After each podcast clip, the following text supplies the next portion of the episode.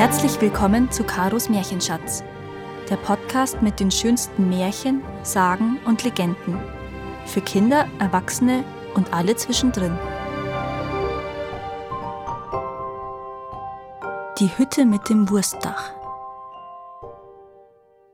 Es war einmal ein armer Häusler, und davon gab es viele, der wohnte tief drinnen im Wald. Der Häusler hatte zwei Kinder, einen Jungen und ein kleines Mädchen. Eines Tages bat er sie, in den Wald zu gehen und Tannenreisig zu schlagen. Der Junge nahm die Axt in die eine Hand und die kleine Schwester an die andere Hand. Dann gingen sie zusammen in den Wald und blieben den ganzen Tag fort. Als sie nach des Tages Arbeit heimkehren wollten, fanden sie den Pfad nicht wieder. Es wurde dunkler und dunkler, und die Kinder gerieten immer tiefer in den einsamen Wald. Das Mädchen begann zu weinen und zu schluchzen. Wir finden nie mehr nach Hause. Keine Angst, sagte der Junge. Wir bauen uns eine Höhle aus Tannenreisig, in der schlafen wir heute Nacht. Morgen, wenn es hell ist, finden wir bestimmt nach Hause.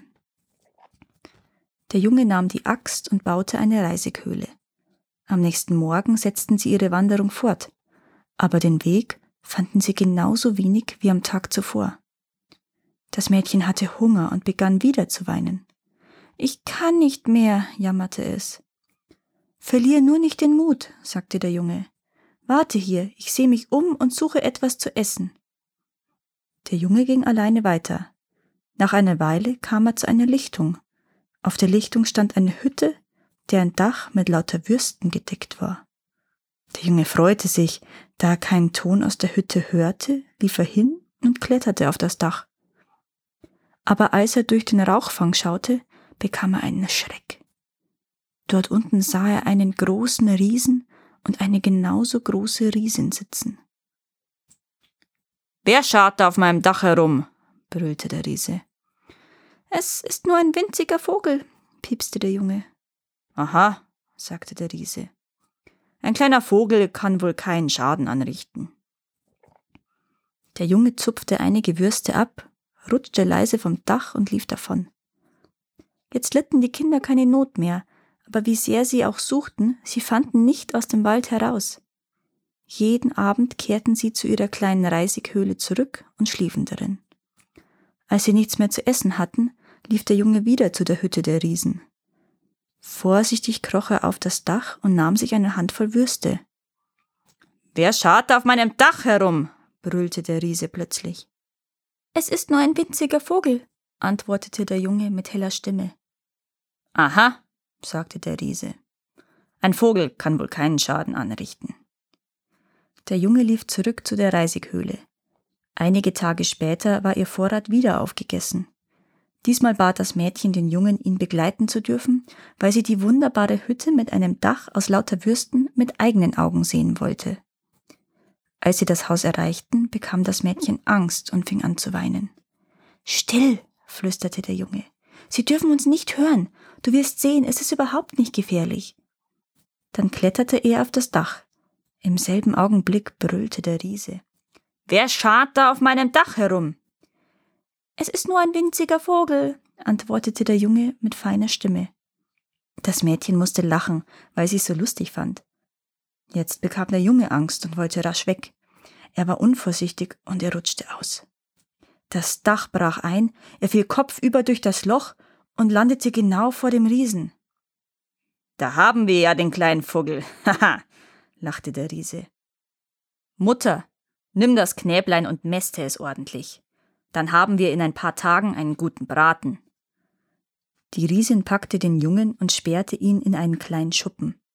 Sie gab ihm süße Milch und Nüsse, und er durfte so viel essen, wie er wollte. Noch nie war er so rund und wohlgenährt gewesen wie jetzt. Nachdem einige Zeit vergangen war, kam der Riese zu dem Schuppen und bat den Jungen, einen Finger herauszustrecken, um zu prüfen, ob er genug gemästet war. Der Junge ahnte Unheil und steckte statt des Fingers ein Holzstöckchen hinaus. Der Riese jammerte und sagte, wie sonderbar es doch sei, dass der Junge immer noch so mager und knochig war. Er befahl seiner Frau, ihm doppelt so viel süße Milch und Nüsse zu geben. Wieder verging einige Zeit. Als der Riese erneut prüfen wollte, ob der Junge zugenommen hatte, streckte der Junge wieder ein Holzstückchen hinaus. Wie seltsam das doch ist, rief der Riese. So sehr wir den Jungen auch mästen, er ist noch genauso mager wie zuvor.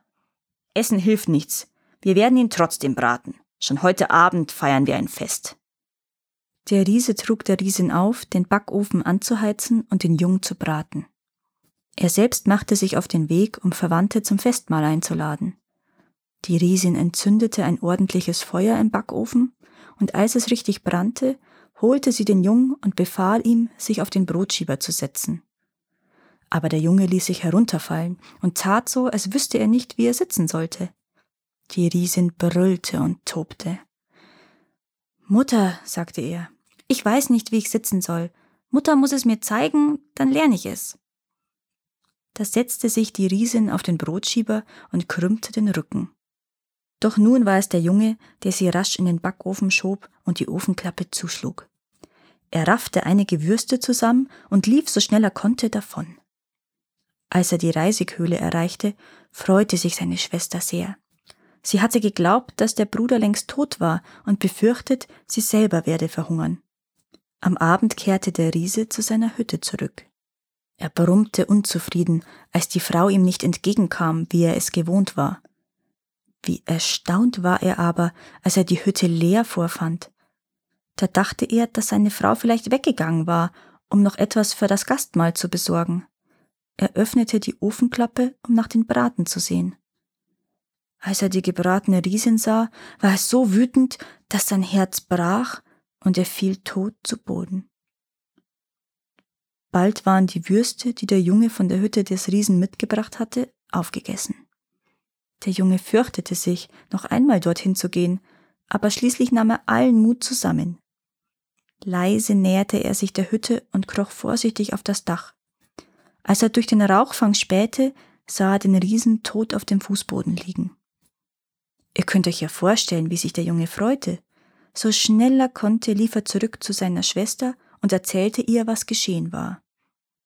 Nun gingen die Häuslerkinder gemeinsam zur Hütte. Sie nahmen alles Gold und Silber, das die Riesen besessen hatten, und hinter der Hütte fanden sie einen Pfad, der aus dem Wald herausführte. Sie folgten ihm und kamen glücklich nach Hause zu ihrem Vater. Na, kam euch die Geschichte bekannt vor? Das war die schwedische Variation von dem berühmten Märchen Hänsel und Gretel, wie sie früher erzählt wurde. Es gibt noch eine andere Variation, und zwar besteht dort das Dach aus Käse. Und falls ihr euch fragt, was ein Häusler ist, das ist ein Kleinstbauer, der zwar ein eigenes Haus, aber nur wenig Grund besitzt. Danke, dass ihr auch dieses Mal zugehört habt.